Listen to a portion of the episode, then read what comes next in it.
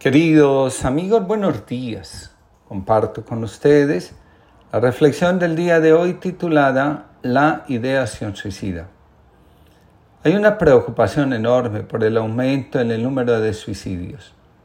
Cada vez es mayor el número de personas con diagnósticos de enfermedades mentales. La ansiedad y la depresión han crecido mucho entre 2020 y 2023. Según el Sistema Nacional de Vigilancia en Salud Pública, en los tres últimos años se han atendido alrededor de 30.021 casos o intentos de suicidio. Entender la complejidad de este fenómeno es todo un desafío. Juzgar es fácil, comprender y acompañar es otra cosa. Pocas personas están preparadas para ver el gran sufrimiento que se esconde detrás de un movimiento semejante. Con toda seguridad, es más fácil pararse y gritar, tírese, tírese, si eso es lo que quiere, que acoger al otro y como Jesús con los discípulos de Maús, ayudarles a entender lo que sucede para que en su corazón vuelva a encenderse la alegría.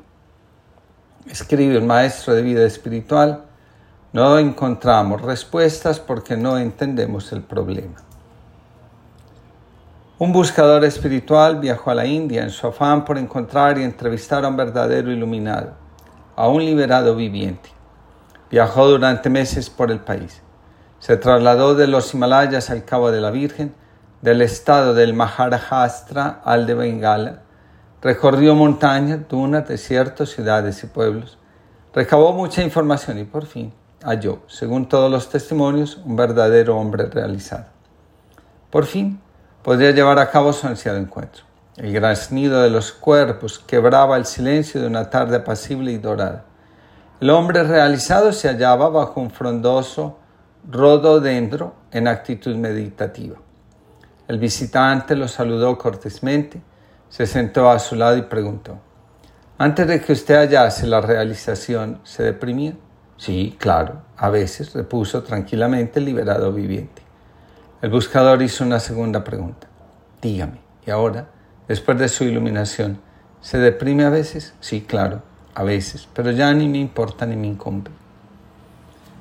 Cuando una persona tiene que enfrentarse con la idea de quitarse la vida porque no ve otra salida a su sufrimiento, también puede estar resonando con el sufrimiento silenciado reprimido en su sistema familiar.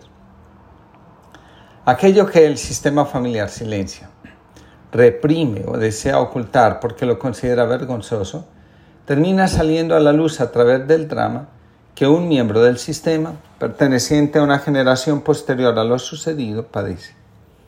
Lo que el sistema no resuelve y quiere ocultar, regresa, la mayoría de las veces en forma de tragedia. Así una madre que ocultó el dolor que sintió al ver cómo uno de sus hijos pierde la vida, termina actualizándose cuatro generaciones después. Así lo explica la teoría transgeneracional del trauma. Detrás de una ideación suicida hay un conjunto de ideas que alimentan la idea de morir. También hay una serie de conductas agresivas y autodestructivas. Cuando empezamos a albergar en el corazón, por la razón que sea, desesperanza frente a la vida, esta toma tal fuerza que las personas terminan convenciéndose a sí mismas de que morir aliviaría su existencia y traería paz a su alrededor. Lógicamente, todo esto hace parte del desorden emocional y mental que se está viviendo. Muchas personas con ideación suicida tienen temor de hablar de aquello que les pasa por temor a ser rechazados, condenados, juzgados o simplemente incomprendidos. Para hacerse violencia a sí mismo basta con empezar a considerar que lo que sentimos o llevamos en el corazón no es de la incumbencia de nadie. Negarnos el derecho a expresarnos resulta violento para el alma. Mayra y de Pérez escribe, los factores de riesgo considerados también, acompañantes del suicidio y que subrayo, no necesariamente determinan la conducta suicida son el sufrimiento descrito como dolor mental o altos niveles de malestar psicológico, depresión, sobre todo si es crónica o grave, ansiedad relacionada a preocupaciones constantes y excesivas acompañadas por miedo, altos niveles de incertidumbre y falta de control, desesperanza, que se refiere a pensamientos negativos sobre nosotros mismos y el futuro. Y por último, el estrés crónico. Una exposición intensa a la presión social, laboral, familiar, de salud económica y violencia. La ideación suicida es una forma de contemplar la salida de una crisis que está desbordando el alma. Cuando falla la esperanza, la confianza básica en la vida, quedamos a merced del miedo. Cuando el miedo y el trauma actúan conjuntamente, la psique queda expuesta a la vulnerabilidad en su máxima expresión. La hipervigilancia, la necesidad de controlarlo todo, es señal inequívoca que nos advierte de lo que está sucediendo. La persona envuelta en estos sentimientos puede terminar orientando su acción hacia conductas autodestructivas. Cuando la sensación de oscuridad, de amenaza, de vacío se intensifican, cuando la incapacidad de mantener el equilibrio y la conexión emocional se hacen abrumadoras, suele ocurrir la disociación psíquica y la psique comienza a experimentar el deseo de verse liberada del cuerpo. Al respecto, escribe Frank Rupert, el sistema del miedo se programa a un nivel de sensibilidad más elevado. A partir de este momento, escanea el entorno con más intensidad en busca de posibles señales de peligro para, en caso de necesidad, poner en marcha el mecanismo de desconexión de emergencia con suficiente antelación y anticiparse a la experiencia dolorosa. Por ese motivo, las personas traumatizadas son más miedosas pueden estresarse por situaciones en las que las personas no traumatizadas no verían aún ningún motivo para inquietarse. Cambian mucho más rápido al estado de disociación que las personas no heridas. En estas circunstancias es importante mantener el contacto consigo mismo y, sin lugar a duda, la meditación y contemplación se convierten en herramientas valiosísimas.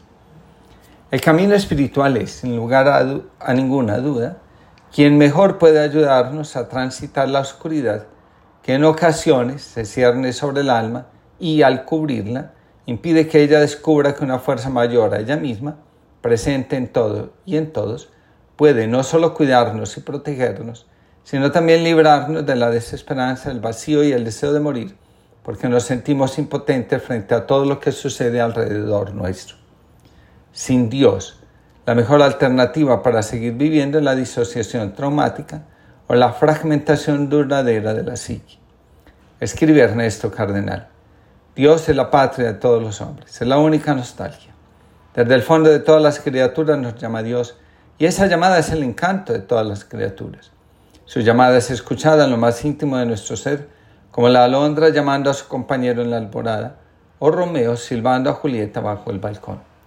Dios es la luz que disipa toda oscuridad porque la integra en sí mismo por la fuerza y gracia de su amor. Líbranos, Señor, de la tristeza. Mana desde heridas viejas y desde nuevos golpes repentinos, no bastante llorados en lo que tienen de despojo, ni bastante acogidos en lo que tienen de nueva libertad. Se infiltra astuta en la mirada y apaga el brillo de las realidades cotidianas va depositando en la coyuntura de los huesos su rigidez y su torpeza. Un aire inasible empapa de desazón indescifrable los recuerdos luminosos. Las certezas cálidas de ayer parecen arqueología ajena, esculturas sin nombre en plazas olvidadas. Como nube empujada por el viento, con formas grotescas y cambiantes, nos oculta el horizonte con su amenaza fantasmal. La tristeza se esconde bajo el deber cumplido y la respuesta esperada por la gente. Maquilla su rostro con arrugas de ayuno. Se disfraza de sensatez que todo lo calcula bien. Va doblando las espaldas con el ancho escapulario de los cofrades resignados que han visto y saben todo y ya no esperan nada nuevo que valga la pena celebrar. Al pasar las siluetas juveniles con sus risas de colores, va quedando un pozo de nostalgia, de oportunidades nunca atrapadas en el puño ya sin fuerza la tristeza nos deja en el alma un residuo de vida osada, de dios de catecismo con las preguntas y respuestas ya sabidas de memoria, repetidas hasta el tedio. Líbranos de la tristeza, Señor, de la alegría. Benjamín González Vuelta. Que tengamos una linda jornada y que antes de juzgar sepamos acoger y hacer lo posible por entender el sufrimiento del otro.